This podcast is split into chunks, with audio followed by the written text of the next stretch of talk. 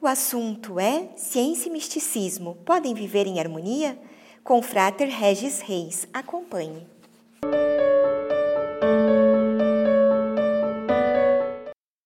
Frater Regis, seja bem-vindo ao programa Presença e Harmonia. Muito obrigada por aceitar o nosso convite. Eu que agradeço o convite, é uma honra estar aqui com vocês e vamos conversar um pouquinho né, a respeito de ciência e misticismo, um tema bastante interessante. Isso. Frater, então, né? É possível que ciência e espiritualidade trabalhem de modo colaborativo? Bom, é, isso está um pouco ligado ao, ao, processo assim que eu passei, né? Então eu vou narrar uma experiência meio particular, né? Como um modo de tentar explicar isso e minha visão atual. Ela foi mudando ao longo do tempo, né?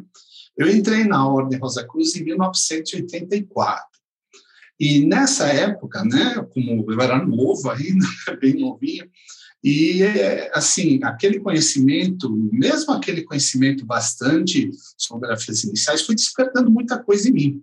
E eu também tinha, né, uma formação, estava me formando também numa área mais científica, e surgiu esse interesse, né? Poxa, tanta coisa é dita, eu li de cara lá nas nossas monografias, que é uma coisa aberta, isso a gente pode comentar, que o espaço e o tempo não eram né, entidades absolutas, eram relativas, e ao mesmo tempo eu estava vendo isso na faculdade e falei, poxa, por que não tem uma ligação? Né? Porque tem essa separação entre misticismo e ciência já que eles estão buscando coisas semelhantes, né? Compreender o universo, compreender as verdades. E aí eu comecei a atuar nessa área, né? Eu queria de, uma, de um modo científico, procurar compreender melhor certos ensinamentos místicos, porque os ensinamentos místicos eles têm uma característica, uma característica muito de assim assimilar, eles são mais intuitivos, mais abstratos, eles não podem ser passados assim como uma verdade absoluta, ela tem, ele tem que ser sentido. E já a ciência é o oposto, ela é uma verdade absoluta, ela tem que ser provado, tem que ser demonstrado. Será que não podia ter um, assim, um equilíbrio entre os dois? E isso, né, durante os anos eu fui trabalhando, chegou horas que eu achava que não tinha nada a ver uma coisa com a outra, sabe aquelas coisas que por não darem certo, você acaba se desiludindo uma coisa e procura outra. E vai. Eu nunca deixei de estudar, tanto a científica nem como misticismo. Só que essa coisa né, de eu querer entender da mesma forma os dois foi mudando muito. E hoje eu acho que eu tenho, né, e muita gente com quem eu converso, não é uma coisa exclusiva minha, né, não é? Acham assim, eles têm aspectos que são comuns, mas a gente não vai conseguir explicar certas leis místicas através da ciência. Por exemplo, pode pegar as leis herméticas e querer explicá-las através da ciência. Eu acredito hoje que não é possível. Assim como a ciência não consegue provar do modo que ela precisa do método científico atual os princípios místicos. Trabalham-se com realidades distintas, e essas realidades, elas estão em dimensões distintas. Uma é uma dimensão extremamente material, a outra é uma dimensão mais abstrata, e elas não se comunicam, e ao longo do programa acho que a gente pode explicar um pouquinho melhor por que, que elas não se comunicam, né? Sim, isso, né? Então, até porque, né, geralmente, espiritualidade e a ciência, elas têm um objetivo em comum, que é essa busca até mesmo pela verdade. Né? Então, por que então não há uma atuação em conjunto entre elas? Aí a gente entra numa coisa que chama método, porque o método é diferente. Qual é o método que o místico busca para uma harmonização, né? em busca da espiritualidade ou até de uma iluminação? É a contemplação, é a meditação, é a ativação da consciência. Então, o místico trabalha muito com uma questão que transcende o espaço-tempo ele trabalha com a consciência. E a ciência, ao contrário, ela trabalha com as questões espaço-temporais, ou seja, com a matéria, com o tempo e com o espaço. Então, o método que as duas utilizam são métodos antagônicos. Uma busca o conhecimento interior, espiritual, sem precisar da prova. Né? O místico ele não precisa da prova, ele precisa do sentimento, ele precisa ver que aquilo que ele está estudando é uma verdade. E isso é interior, é uma intuição, é uma coisa que vem de dentro da pessoa.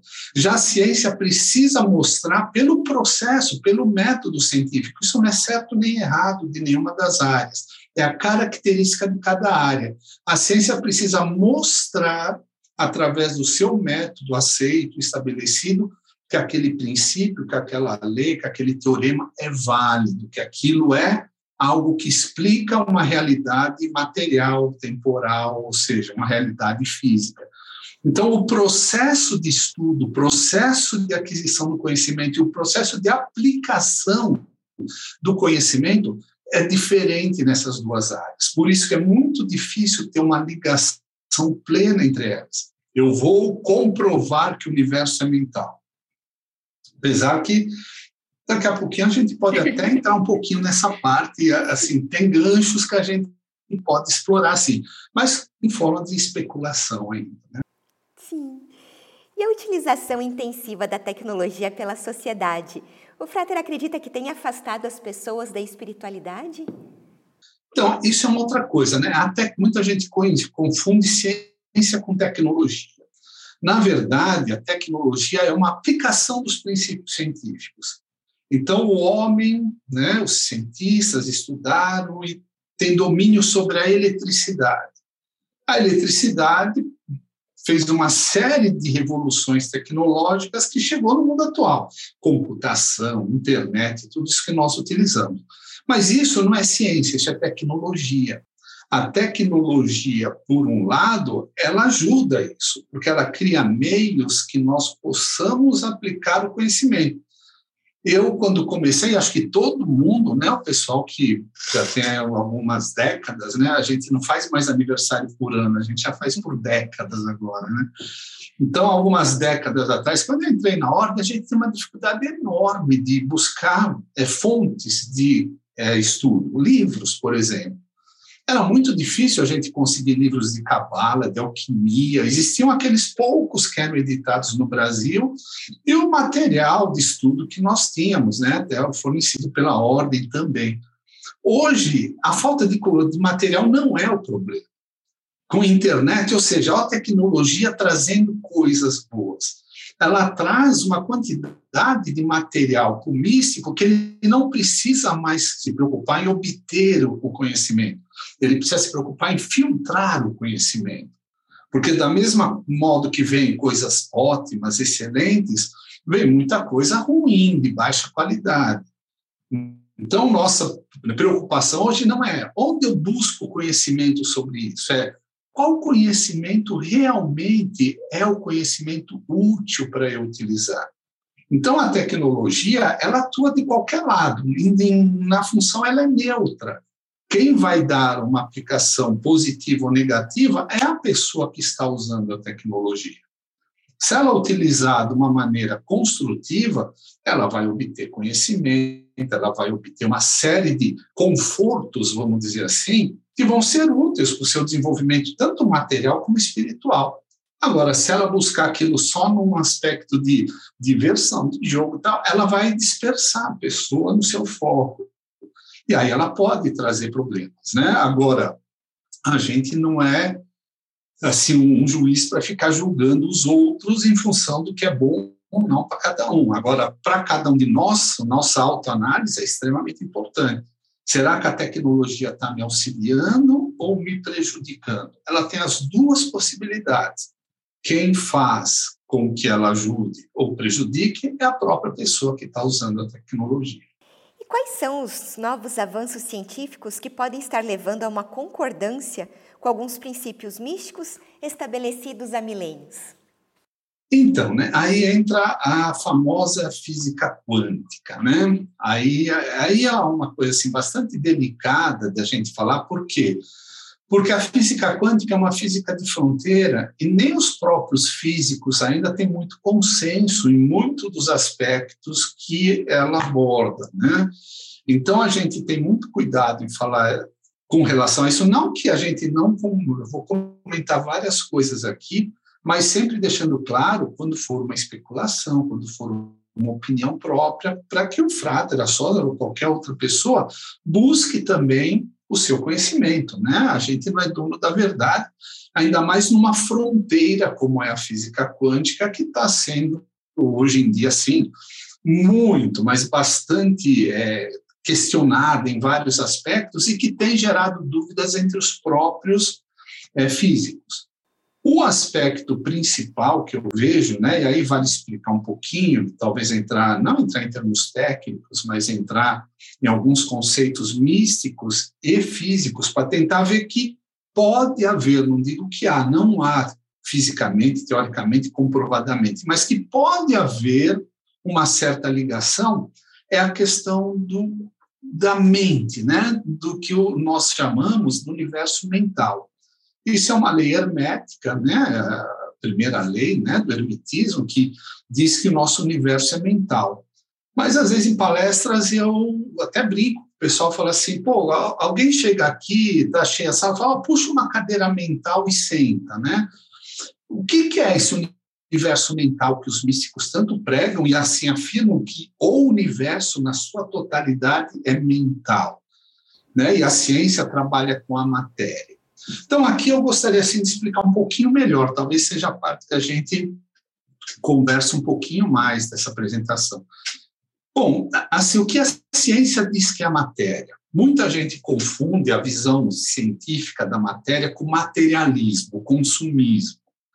A visão científica, quando um cientista fala do materialismo, não é que é o consumismo, essa coisa né, que a gente vê de mercado. A matéria, para o cientista, é, é o estudo da matéria e, principalmente, o fato da consciência ser um atributo da matéria. E por que isso? Supondo, né, o processo de criação do nosso universo, nosso universo hoje, a teoria mais aceita, tem outras, mas a mais aceita, é a do Big Bang. Nosso universo surgiu do Big Bang, que não se sabe ao certo o que é, um, é uma singularidade, algo que né, a gente não entende fisicamente, mas que num certo momento aquilo explodiu e todo o universo foi se formando, né? Energia, depois as primeiras partículas, os átomos. Esses átomos foram se unindo através de forças gravitacionais, formaram as estrelas. As estrelas foram transmutando esses, o hidrogênio, que era a, a matéria-prima principal, só existia praticamente hidrogênio no universo. As estrelas que foram, né, como alquimistas, trabalhando e transmutando, não é uma transmutação, são fusões, né, reações de fusões que foram formando os outros elementos, elas explodem, jogam esses elementos, ferro, carbono, silício, todos né, elementos que a gente precisa, oxigênio, e aí foram formando os planetas, né, em outros processos de nova formação de estrelas, que foram fazendo o planeta, ou seja, surgiu o reino mineral, os planetas. Os planetas deram origem ao segundo reino, que era o vegetal, vegetal. Os vegetais começaram a surgir os planetas em condições especiais, né? E depois surgiu o reino animal. Então, a ciência explica muito bem, de uma maneira muito bonita, o processo desde a criação do universo, né, do Big Bang, até o universo atual. Uma formação dos átomos, do reino mineral, os planetas, biológico, animal, e até que o homem né, surgiu nessa evolução animal, surgiu o homem como um ser consciente. Ou seja, a consciência é um atributo da matéria. A matéria existiu através de toda essa evolução material para surgir a consciência. Essa é a visão científica. O místico já é o contrário, né? que ele diz que a consciência existe por trás da matéria. Sem a consciência, a própria matéria não existiria. É o princípio do universo mental, né, do mentalismo, que é um dos princípios fundamentais do misticismo. Então, há necessidade da consciência existir para que a matéria exista.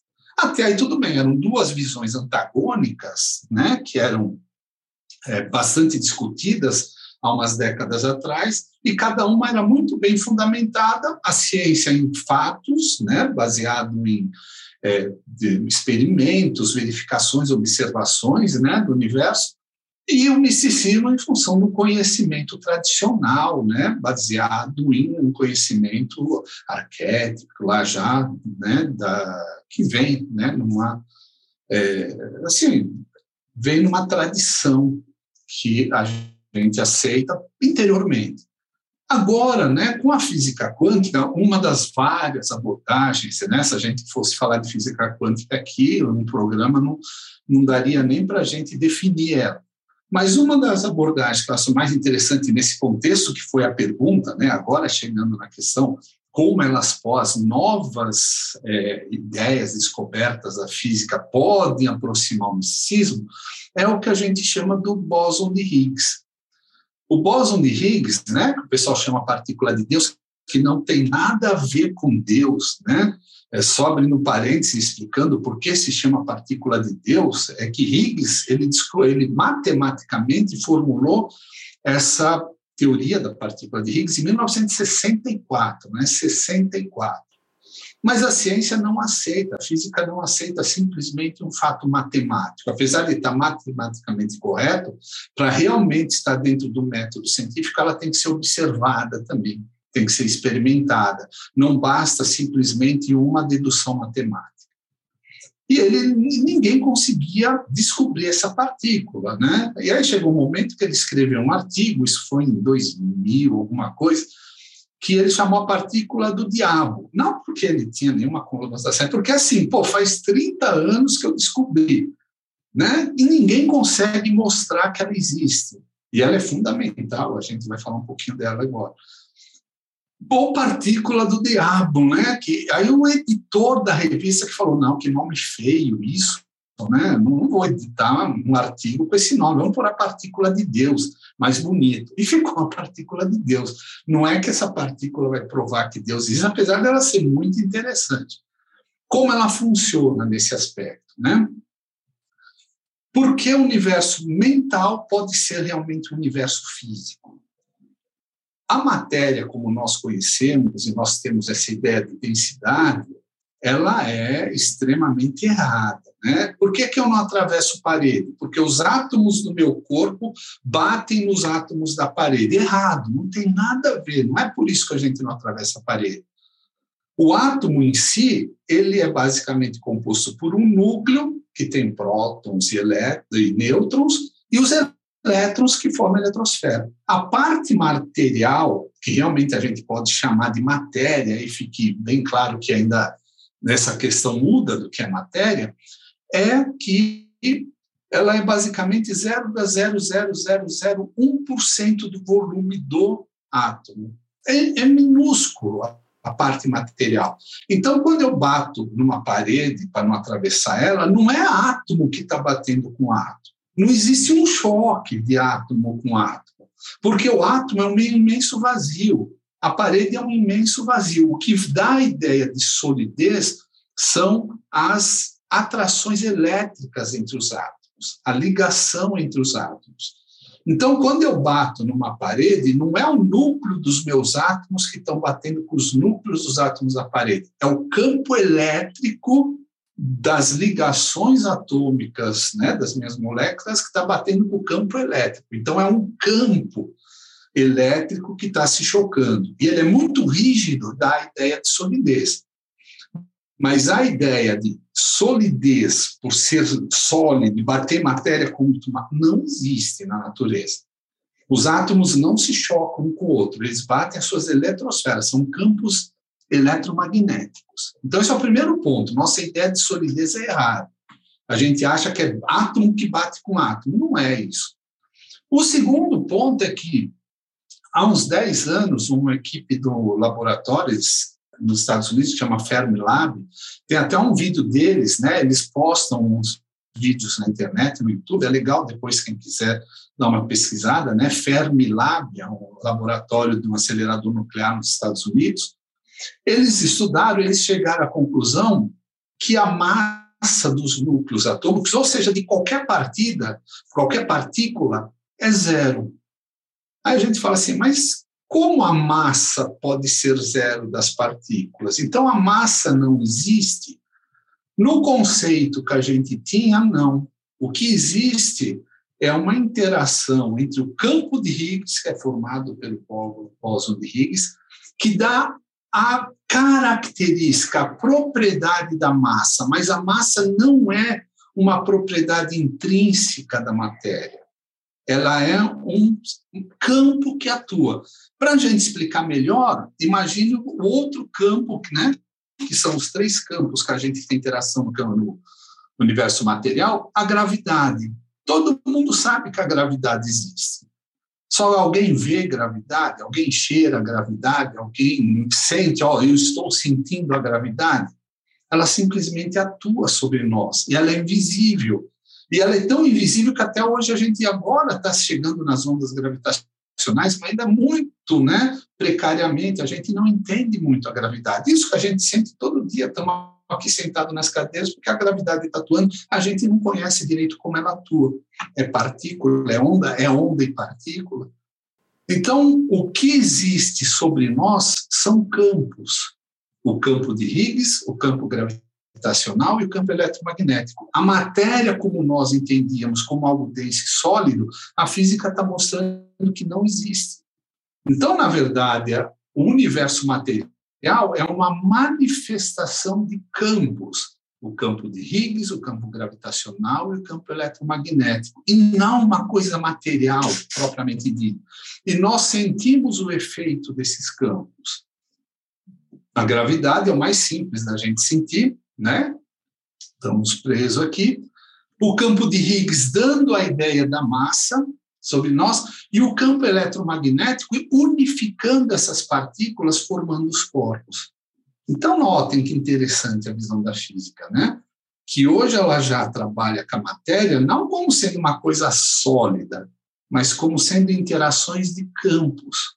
E os campos estão muito mais associados à ideia do mental do que a matéria bruta, física, pesada e densa.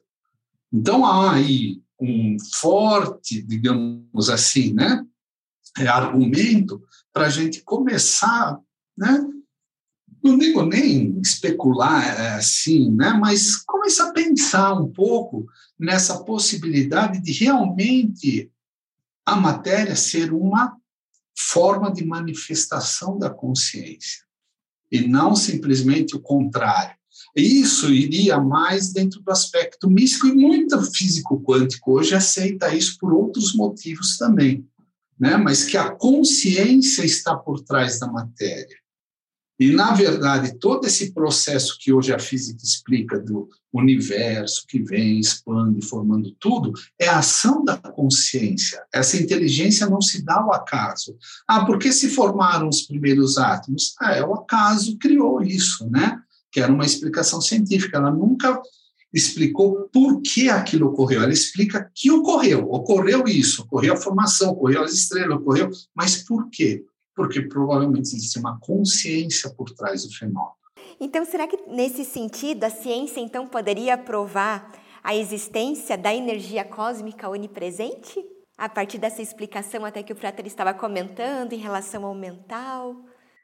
Exato. Provar eu acho um termo muito forte, porque o método científico, a prova, é uma prova observacional, né? Como eu, por exemplo, dei o exemplo do bóson de Higgs, que matematicamente ele já havia sido, sido né, previsto, mas confirmado experimentalmente é, foi só em 2013. Então, assim, enquanto não foi, não se batia o martelo, existe o bóson de Higgs. Agora, nesse aspecto, né, provar, o que é provar para a ciência? É dentro das suas leis você demonstrar que tal fato realmente ocorre. Não basta simplesmente teorizar, prever, você tem que demonstrar, observar o comportamento. E como a gente pode né, observar cientificamente ou fisicamente um evento psíquico? Eles são bastante dissonantes nesse aspecto, né? porque psiquicamente é, a gente não tem como demonstrar que algo aconteceu. Né? Existe um, um, uma, um caso famoso né, daquele do físico, do astrônomo Carl Sagan, que ele falava, ele foi estudar um pessoal que dizia que saía do corpo, né? E aí, tudo bem, tem histórias maravilhosas de pessoas que fazem viagens astrais, essas coisas que eles dizem. Aí ele chegou naquele é, no centro que eles estudavam, pegou um papelzinho, escreveu como ninguém sabe o que ele escreveu, escreveu alguma coisa e pôs em cima de um armário. Falou assim: dorme e me fala o que eu escrevi de lá. Né? Faz a sua projeção, vai lá, lê e volta. Aí eu acredito no fenômeno. Então, notem, né? A mente do místico que viaja, que vai instintivamente, que vai através dos seus sentidos psíquicos, e a mente do físico, que quer a prova, que quer chegar, olha, você pode falar o que você quiser, que você viaja, que você vai, que você vai para outro universo, mas me lê o que eu coloquei em cima do armário.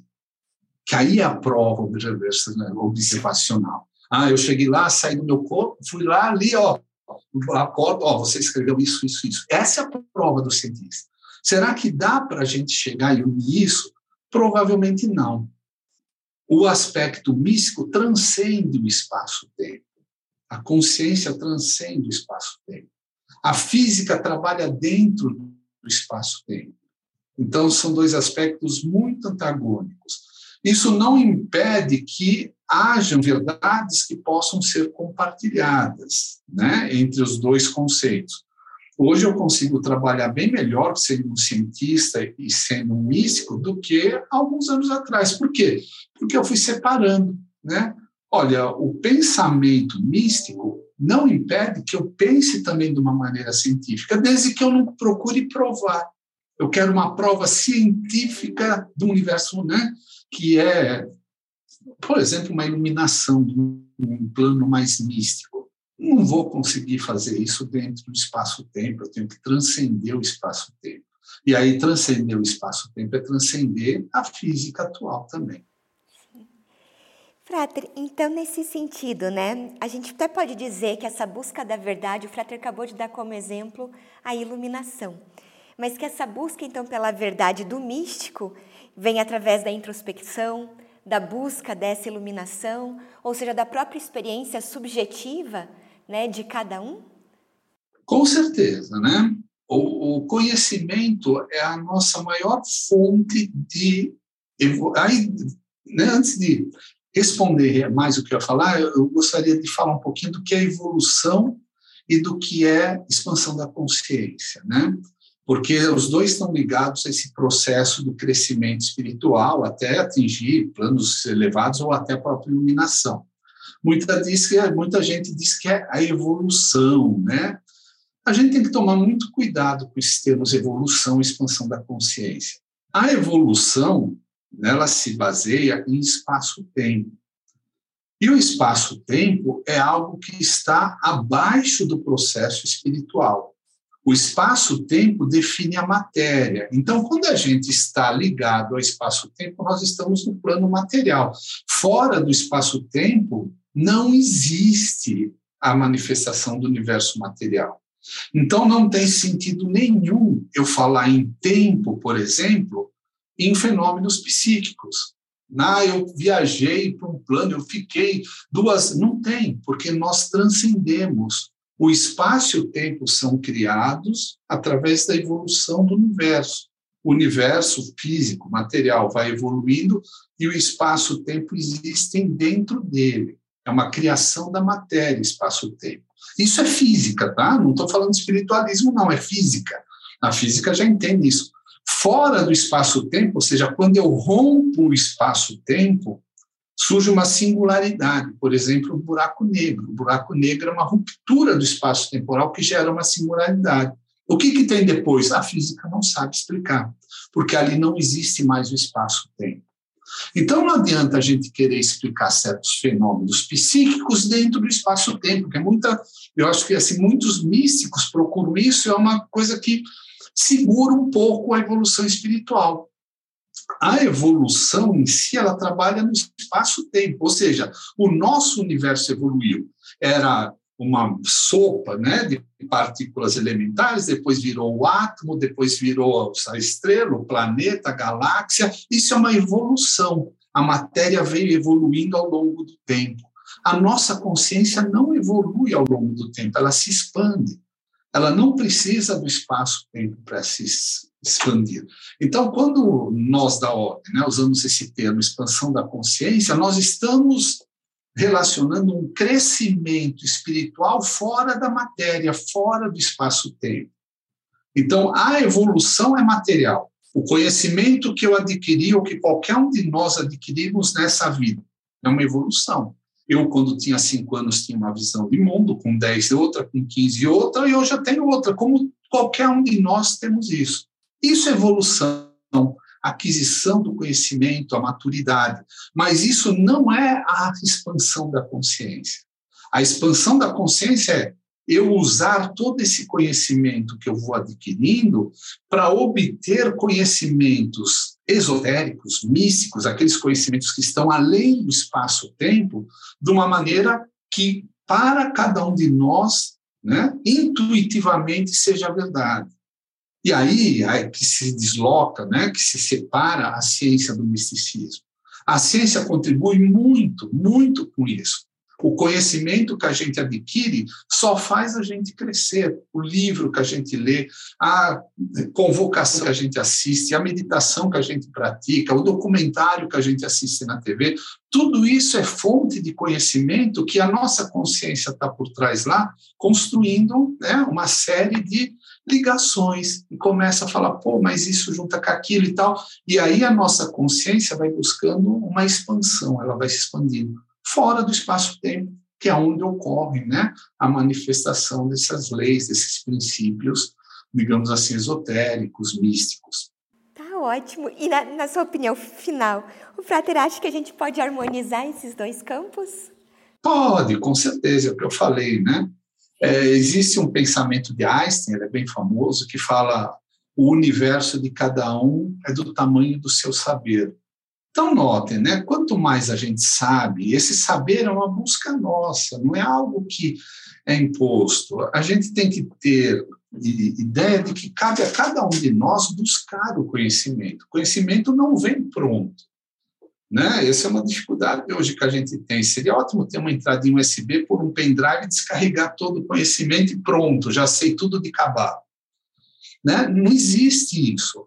O conhecimento é algo que é lento, ele é algo que é ele cresce aos poucos, muito vinculado a um crescimento espiritual e a conhecimento material também. Né? É assim que nós evoluímos, é assim que a gente vai crescendo no plano material. E aí é uma evolução mesmo, porque é aquilo que faz de nós assim, seres que buscam algo transcendental. Por quê? Se você está no plano material aqui, tudo, você tem esse monte de é, responsabilidades materiais, por que você está pensando no transcendente? Né? Porque você toda hora está indo lá é, fazendo uma prece, fazendo uma meditação, uma contemplação. Por que você quer sair do plano material se você é um ser material? Né? Então, isso é aquela bagagem de conhecimento que a gente vem adquirindo, que não é rápida, ela é lenta, é como uma coisa que tem que ser absorvida, tem que ser compreendida, principalmente, para que aquilo possa gerar um crescimento interior. Né? É muito fácil eu ler um livro, acho que todo mundo já fez isso, ler um livro, e depois que leu, falar, não entendi muita coisa do que eu li. Né? Agora, quando eu compreendo exatamente aquilo que eu li, aí é uma coisa diferente. Aquele conhecimento, né, ele foi absorvido pelo meu ser e aquilo passa a fazer parte de mim. Então há uma diferença muito grande simplesmente ler e entender. Isso vale para qualquer experiência, né, que a gente tem as experiências que podem fazer com que nós cresçamos. Então, então é isso, né? Com certeza, o crescimento material, de conhecimento, atua também no crescimento espiritual, mas a gente tem que ter consciência que são dois mundos distintos. Eu estou na matéria porque eu tenho que fazer algo na matéria, eu tenho que compreender, é, também é um processo de aprendizagem. E existe um lado espiritual, né, principalmente nós místicos que aceitamos isso, a existência de um lado espiritual, que também faz parte, porque em essência é, eu não sou um corpo que tem uma alma, eu sou o contrário, eu sou uma alma que temporariamente está em um corpo. Então também não posso me desligar de um plano mais espiritual, um plano mais mental. E agora nós temos que ter um equilíbrio entre mente e espírito para que a gente possa desenvolver, né, expandir de uma maneira, é, digamos assim, que seja construtiva, né? que não cause aquela desilusão, como ocorre muita gente que vai, medita, pratica isso, chega uma hora e fala, isso não funciona porque não tenho nada lá, vou desistir de tudo. Não é assim. Né? A gente tem que levar o conhecimento além. Né? Para uma pessoa se formar engenheiro, médico, aí ela começa a estudar lá com cinco anos e vai acabar nos 30. Então é isso. Não tem como fazer mais rápido. O conhecimento místico também é assim, ele não ocorre de uma hora para outra. São anos e anos de prática e de conhecimento. Então a gente tem que ter um pouquinho de paciência, sim. Frater Regis, eu agradeço muito sua contribuição com o programa hoje. Né? Aprendemos muito com o Frater. Obrigada. Imagina, eu que agradeço o convite, tá? uma honra a gente estar aqui conversando.